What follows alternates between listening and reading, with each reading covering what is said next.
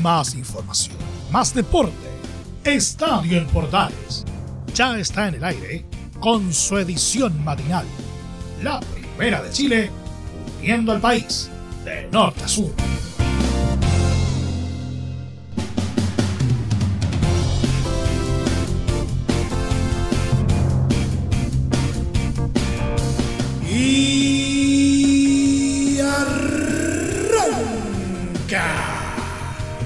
Señoras y señores, muy buenos días, bienvenidos una vez más, bienvenidos al show.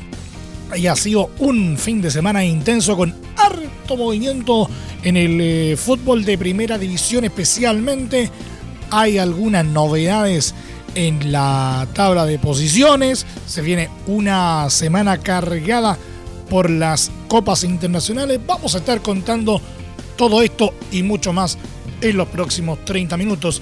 Y en el polideportivo vamos a estar analizando lo que nos dejó una intensa carrera eh, llena de imprevistos en el circuito de Imola en Italia, con un final que mejor ni les cuento. Quédense en sintonía porque de todo esto y mucho más les estaremos contando en otra entrega de Estadio en Portales.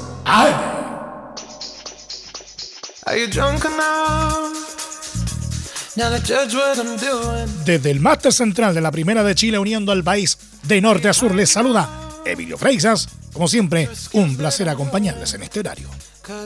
Universidad Católica consiguió una importante victoria de 3 a 0 sobre Deportes La Serena este domingo en la decimoséptima fecha del Campeonato Nacional, resultado que los afianzó como punteros del torneo. El conjunto de la precordillera impuso condiciones de entrada en el terreno de juego, abriendo el marcador a los 4 minutos mediante una buena jugada asociada que finalizó Edson Puch. La respuesta del conjunto serenense se hizo sentir, teniendo dos buenas ocasiones para empatar que no pudieron terminar de la mejor manera Humberto Suazo y posteriormente Richard Paredes. La segunda mitad tuvo un arranque bastante similar al de la primera, ya que a los 48 minutos fue Gastón Lescano, quien logró capturar un rebote del portero Raúl Olivares para enviar el balón al fondo del arco y estirar la diferencia. El equipo visitante tuvo una buena oportunidad para haber acortado la distancia, pero Paredes erró desde el lanzamiento penal a los 58 minutos. Los cruzados comenzaron a dominar las acciones del cotejo con el resultado a su favor y aunque bajaron la intensidad respecto a lo mostrado en el primer lapso, pudieron liquidar las cifras a los 90 más 3 con una oportuna conquista de Diego Valencia. Gracias a la victoria, Universidad Católica retomó la punta de la tabla de posiciones al sumar 36 puntos, teniendo aún pendiente el choque ante Palestino y lo que le resta por jugar ante Curicuni, por lo que pueden sumar una mayor diferencia respecto a sus escoltas Unión Española y Unión La Calera. Ahora los de la franja deberán enfocarse en el duelo de vuelta que tendrán ante Sol de América por Copa Sudamericana el próximo jueves. Deporte La Serena, en tanto, se estancó en la última posición del torneo con solo nueve unidades, por lo que tendrán una inmensa tarea para comenzar a salir de aquel lugar desde la segunda rueda del certamen. Y respecto a este importante triunfo de Universidad Católica ante La Serena, que lo tiene de vuelta en la punta del torneo, el defensa cruzado Germán Lanaro se refirió al triunfo que lograron sobre Deportes La Serena en la decimoséptima fecha del Campeonato Nacional, asegurando que son justos punteros del torneo por lo que vienen realizando en todo el año. Germán Lanaro en Estadio en Portales AM. Sí, sí, la verdad que, bueno, eh, se habían dado una serie de resultados que, nos permitían que, en el caso de ganar eh, volviéramos a estar en, en la primera posición. Eh, todas esas cosas a, nosotros como, grupo, como, equipo, la verdad que nos motivan. Eh, venimos hace, hace un tiempo largo eh, peleando esos puestos y, bueno, qué mejor que, poder ganar y volver a, ese lugar que, creemos que, por lo hecho eh, somos justos, somos justos merecedores de ese puesto. Entonces, a seguir por este camino, son partidos difíciles, siempre eh, cada partido se toma, toma distinto, venimos de jugar hace, muy poco tiempo y, también obviamente que el equipo eso a medida que van pasando los minutos lo siente, pero tenemos muchos muchos jugadores, muchos compañeros que, también entran de la mejor forma y, que nos ayudan en, en pos de conseguir estas victorias, así que no fue un, partido fácil porque, porque ellos también nos plantearon un partido de vuelta que, bueno, que, se complicó por momentos, sobre todo en el primer tiempo y bueno, eh, tres puntos que, sirven para volver a estar ahí arriba, como digo, y, para afianzarnos como equipo. Obviamente que quedan muchas cosas por mejorar, pero, pero siempre es más fácil ganando.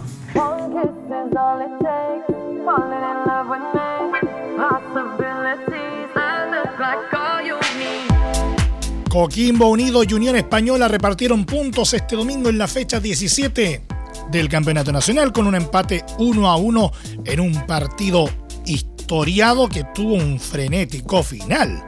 La primera mitad del encuentro estuvo marcada por una polémica jugada entre el hispano Mario Sandoval y el coquimbano Joe Abrigo, cuando este último cayó dentro del área después de un claro contacto del rival. Sin embargo, el árbitro del partido Julio Bascuñán decidió no revisar la acción en el bar, algo que molestó bastante a la banca local. Ya en la segunda etapa, ambos equipos se dividieron las ocasiones de peligro en cada área. Los dirigidos por Ronald Fuentes aprovecharon de mejor manera los últimos metros para acercarse al arco de Matías Cano, lo que le daría frutos a los 90 más 2 cuando el juvenil Carlos Palacios sacó un remate desde fuera del área que se metió en el arco y significó la apertura del marcador. El elenco aurinegro no bajó los brazos y tras un tiro libre bastante exigido, fue Felipe Villagrán quien sorprendió con un zapatazo que decretó la igualdad definitiva en los 90 más 7. Con el embate, Unión Española alcanzó a sumarse a la calera con 36 puntos en la tabla de posiciones, cerrando una primera rueda bastante positiva. Coquimbo Unido, en tanto, se quedó con 19 unidades.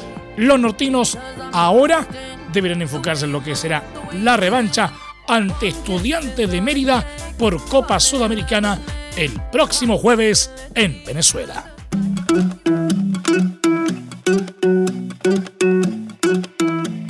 Colo Colo sigue en caída libre. Los albos en duelo de necesitados cayeron 2 a 0 ante Deportes Iquique en el Estadio Monumental este sábado recién pasado y se agudiza su crisis. El cuadro dirigido por Gustavo Quinteros suma nueve fechas sin ganar en el torneo nacional y sigue penúltimo con apenas 11 unidades. El cacique volvió a decepcionar jugó mal y se vio superado por un Iquique que marcó en el primer tiempo y luego cuidó el resultado. En el trámite del partido, los nortinos sentenciaron rápido el encuentro. A los 12 minutos, Diego Orellana puso la apertura de la cuenta con un golazo de afuera del área, luego de una mala salida Alba y luego a los 24 minutos César Huanca aumentó. Ya en el complemento, Quinteros metió mano en el equipo e hizo cambios. Pero, pese a eso, el equipo no mejoró. A los 67 minutos se ilusionaron los albos gracias a un penal cobrado por falta de Hans Salinas a Esteban Paredes. Pero luego de una revisión en el bar, el juez Roberto Tobar revirtió su decisión. Un cabezazo de Gabriel Suazo, que sacó el colero Sebastián Pérez, y un tiro libre de Pablo Mouche, que dio en el travesaño, fue de lo más destacable de un elenco albo que sigue en picada. Otro pobre partido de Colo Colo que continúa en crisis total.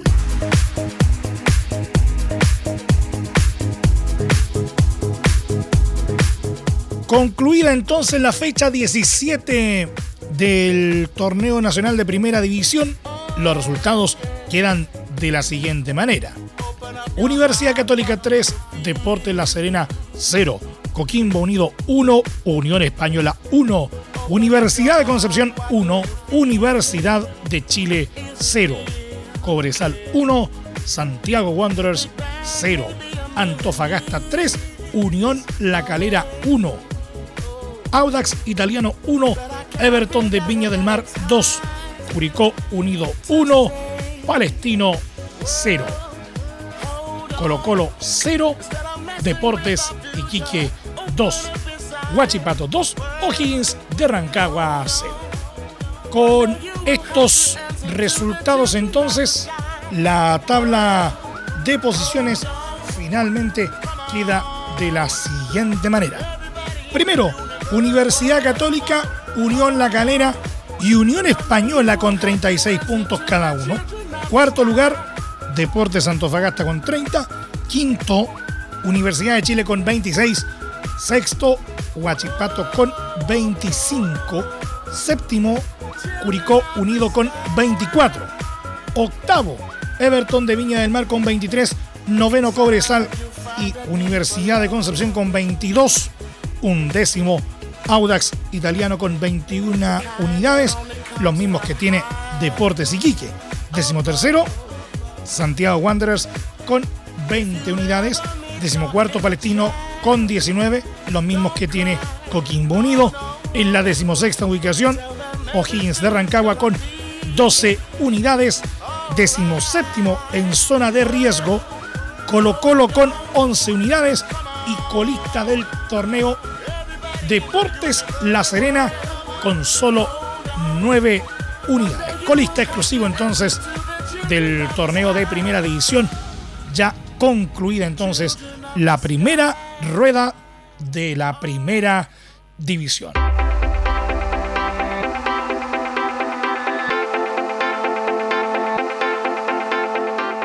Pero la gran pregunta es que aún quedan partidos por jugar son tres los duelos pendientes para bajar el telón entonces a la mitad del campeonato del fútbol chileno. Estos son Palestina Universidad Católica, Colo Colo Antofagasta y Curicó Unido Universidad Católica suspendido, recordemos, al minuto 50. Los encuentros de Católica ya tienen programación. El domingo 8 ante Palestino, miércoles 11 contra Curicó y el choque del cacique aún espera resolución de la segunda sala del Tribunal de Disciplina, luego de la apelación que hubo tras la multa económica decretada en primera instancia. Con este panorama, ¿cuándo empezaría la segunda rueda? De momento la ANFP no ha entregado programación. ¿Habrá un receso? Al parecer sí. Desde el ente rector explicaron que ya está todo programado, pero falta saber la resolución del tribunal por el Colo Colo Antofagasta para darla a conocer. En los clubes hay incertidumbre a la espera de conocer el calendario y también el fixture de la segunda rueda. Algunos presidentes reconocen que no han recibido información. No sabemos nada, desde la ANFB no han dicho nada aún. Eso sí, se entiende que debería comenzar entre el 14 y 15 de noviembre, indica Lorenzo Antillo, el timonel de Audax. Su par de Iquique, Cesario Rossi, coincide. No nos han informado nada y no tenemos calendario de segunda rueda. Creemos que debería comenzar una vez que se completen los duelos pendientes. De ratificarse ese escenario, los clubes tendrían cerca de dos semanas de receso y volverían la misma en que Chile jugará ante Perú por las clasificatorias el viernes 13. La importancia del cierre de la primera rueda también pasa por la apertura del libro de pases. Según las bases, solo se pueden inscribir fichajes una vez concluyan las primeras 17 fechas. De todos modos, en caso que la segunda rueda arranque antes de los duelos pendientes, la inscripción de refuerzos podría darse a través de una votación en el Consejo de Presidentes para modificar las bases. Es muy importante, es urgente, es vital que entre todos detengamos el coronavirus. Y todos podemos ayudar a través de una sencilla acción. Quédate en casa por tu salud, la de los niños y la de los adultos mayores. Sigamos los protocolos que entrega la autoridad de salud y evitemos contagiarnos o contagiar a nuestros seres queridos o a otras personas. Quédate en casa porque es la mejor manera de ponerle fin a este virus. Nosotros te seguiremos informando y acompañando, pero te invitamos de todo corazón que por favor lo hagas. Es muy fácil.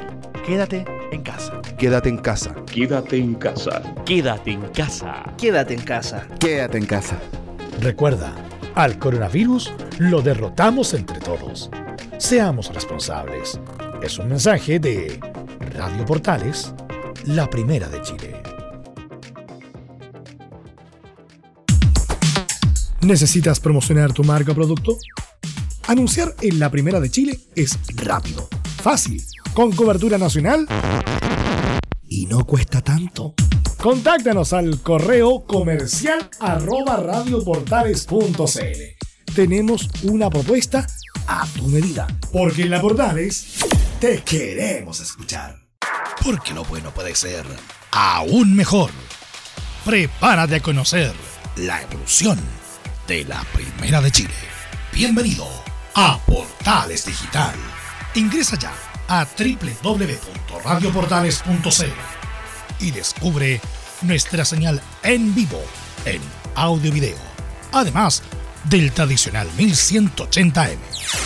Mantente al día con las últimas informaciones de Chile y el mundo e interactúa con nosotros a través de nuestras redes sociales en Facebook, Twitter e Instagram.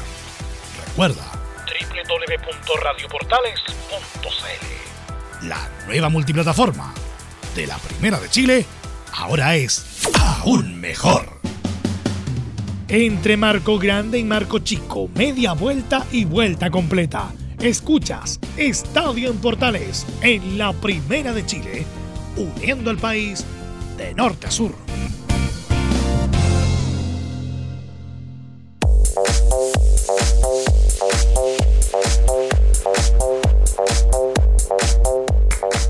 Siempre en el ámbito del fútbol nacional, Marcelo Jara, ex futbolista y actual entrenador de divisiones inferiores de Universidad de Chile, será cargo del primer equipo de los azules de forma interina luego de la salida de Hernán Caputo. Jara liderará los entrenamientos del elenco estudiantil a la espera de que firme un próximo DT, puesto para el cual hay conversaciones avanzadas con el uruguayo Martín Lazarte. Además, según señalaron fuentes de la U, Lazarte llegará al menos en 10 días más al Centro Deportivo Azul, ya que debe someterse a una serie de protocolos sanitarios inspeccionados por el Ministerio del Deporte y trámites de su contrato que deben enviarse a la ANFP. De igual forma, los universitarios no verán acción hasta en 15 días más, cuando comience su participación en la segunda rueda del Campeonato Nacional ante Santiago Wanderers.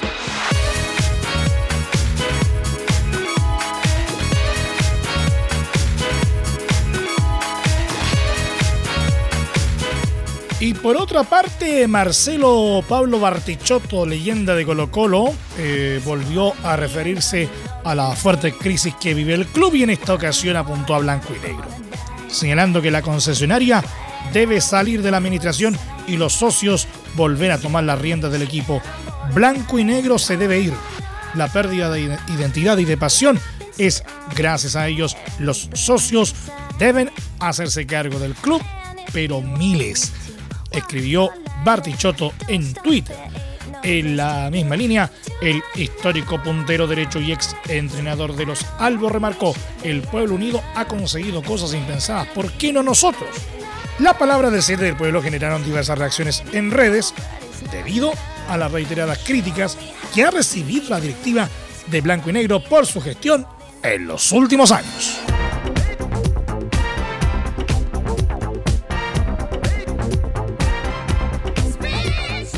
Momento de revisar eh, ligas internacionales. Y buenas noticias llegan desde España, porque el Real Betis de Manuel Pellegrini y Claudio Bravo volvió a los abrazos, luego de vencer cómodamente por 3 a 1 al Elche por la octava fecha de la Liga Española, instalándose en el séptimo lugar del torneo con 12 puntos a 4 del líder Real Madrid.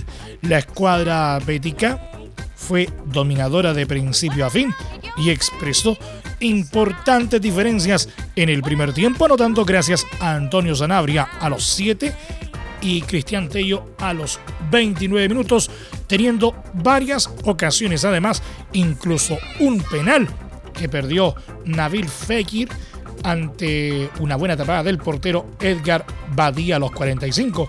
En el complemento, los albiverdes aumentaron gracias a Tello en los 55, pero recibieron un descuento en los 59 de Josan.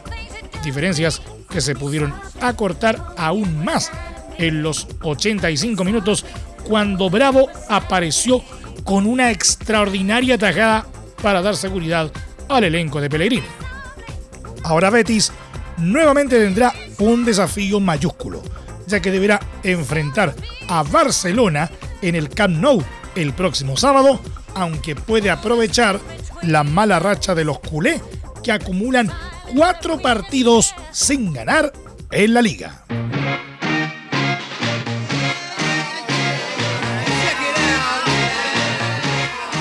El volante nacional Eric Pulgar va recuperando ritmo tras superar su COVID-19 y este domingo nuevamente vio acción en Fiorentina en la derrota por 2 a 0 que sufrieron los violas ante el AS Roma en el Olímpico por la fecha número 6 de la Serie A. Pulgar ingresó en el segundo tiempo para tratar de afirmar el medio campo ante los romanos que en ese momento ganaban por la mínima con gol de Leonardo Spinazzola a los 12 minutos. Los romanos finalmente sellaron el triunfo a los 70 minutos con el 2-0 obra de Pedro Rodríguez. Con el resultado, Roma sumó 11 puntos y escaló a la séptima posición, mientras que Fiorentina se estancó en la undécima plaza con 7 positivos. En la próxima fecha, Fiorentina visitará a Parma, mientras que Roma también será forastero en el duelo ante Genoa.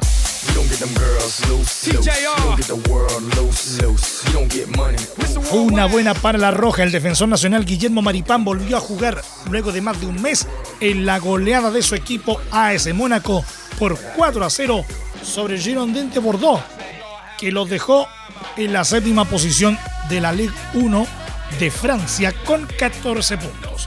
El chileno no jugaba desde el 19 de septiembre pasado, luego de sufrir un desgarro que lo dejó fuera de la doble fecha clasificatoria ante Uruguay y Colombia.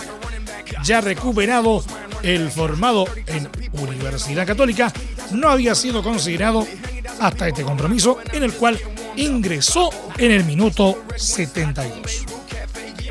Los goles monegascos en este encuentro fueron obra de Wissam Ben Yedder de penal a los 28 minutos, Gelson Martins a los 30 y Kevin Voland a los 31 y a los 58 minutos.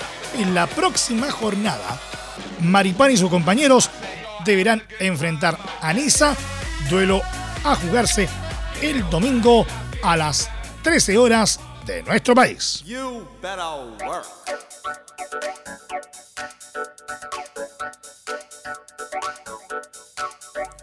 El piloto británico Lewis Hamilton se impuso este domingo en Imola en el Gran Premio de Emilia Romagna, seguido por su compañero finlandés en Mercedes, Valtteri Bottas, un resultado que permite a la escudería germana sumar un séptimo título consecutivo de constructores, un récord en la disciplina. Mercedes supera así el récord que compartía hasta ahora con Ferrari, que logró el título de constructores entre 1999 y 2004 ininterrumpidamente. Las flechas de plata suman 479 puntos en el campeonato de constructores, una cantidad ya inalcanzable para Red Bull. Segundo con 226 cuando faltan solo cuatro carreras para finalizar el campeonato. El podio lo completó el australiano Daniel Ricciardo de Renault, que se vio favorecido por el abandono en las últimas vueltas del holandés Max Verstappen, quien sufrió un reventón en una rueda cuando rodaba entre los dos Mercedes en segunda posición. Con este triunfo, Hamilton se acerca un poco más a un nuevo título mundial de pilotos al sumar 282 puntos por los 197 de Bottas y los 162 de Verstappen. El ruso Daniel Kvyat de Alfa Tauri, el monegasco Charles Leclerc de Ferrari, el mexicano Sergio Pérez de Racing Point, que remontó desde la undécima posición en la parrilla de salida, el español Carlos Sainz de McLaren, el británico Lando Norris, también de McLaren, el finlandés Kimi Raikkonen de Alfa Romeo y el italiano Antonio Giovinazzi de Alfa Romeo completaron el top 10.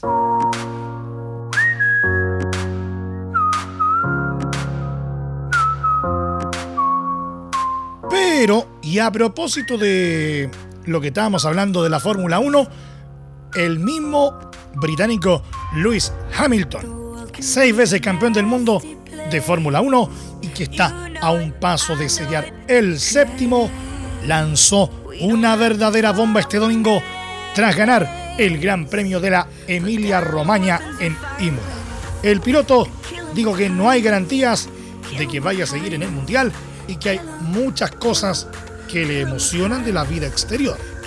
Hamilton, que aún no ha renovado su contrato con Mercedes, habló de la situación del director del equipo Mercedes Toto Wolf, que recientemente dijo que está considerando su futuro. Ni siquiera yo sé si estaré aquí el año que viene. Así que eso no me preocupa en este momento, dijo en declaraciones que reproduce el portal Tenemos muchas conversaciones profundas, Toto y yo, así que soy muy consciente de cómo está él mentalmente. Y creo que compartimos mucho y llevamos mucho peso juntos. Llevo aquí mucho, mucho tiempo. Puedo entender querer dar un poco un paso atrás y dedicar más tiempo a la familia y ese tipo de cosas, dijo el inglés. A la pregunta de si existe una posibilidad real de que no corra en la Fórmula 1 el próximo año, Hamilton dijo, bueno, estamos en noviembre y todavía estoy. Es una locura que estemos. La Navidad no está tan lejos. Obviamente me siento muy bien, todavía me siento muy fuerte, siento que puedo seguir adelante durante muchos meses. Tengo muchas cosas en mi mente, me gustaría estar aquí el año que viene, pero no hay garantías de eso con seguridad. Hay muchas cosas que me emocionan de la vida exterior, así que el tiempo dirá, agregó. Nos vamos. Muchas gracias por la sintonía y la atención dispensada. Hasta aquí nomás llegamos con la presente entrega de Estadio en Portales en su edición AM, como siempre, a través de las ondas de la Primera de Chile, uniendo al país de norte a sur. Les acompañó Emilio Freixas. Gracias a quienes nos sintonizaron a través de las plataformas de Portales Digital, a través de nuestros medios asociados en todo el país y también a través de la Deportiva de Chile, radiosport.cl. Continúen en sintonía de Portales Digital porque ya está aquí Leo Mora y la mañana al estilo de un clásico. Portaleando la mañana a continuación. Recuerden que a partir de este momento este programa se encuentra disponible en nuestra plataforma de podcast en Spotify, en los mejores proveedores de podcasting y en nuestro sitio web www.radioportales.cl. Más información luego a las 13.30 horas en la edición central de Estadio en Portales con Carlos Alberto Bravo y todo su equipo. Que tengan todos ustedes un muy buen día y un excelente inicio de semana y como lo hemos venido diciendo todo el tiempo, ahora más que nunca, quédate en casa. Nos vemos. Chao. Más información, más deporte. Esto fue Estadio en Portales, con su edición matinal. La primera de Chile, uniendo al país de norte a sur.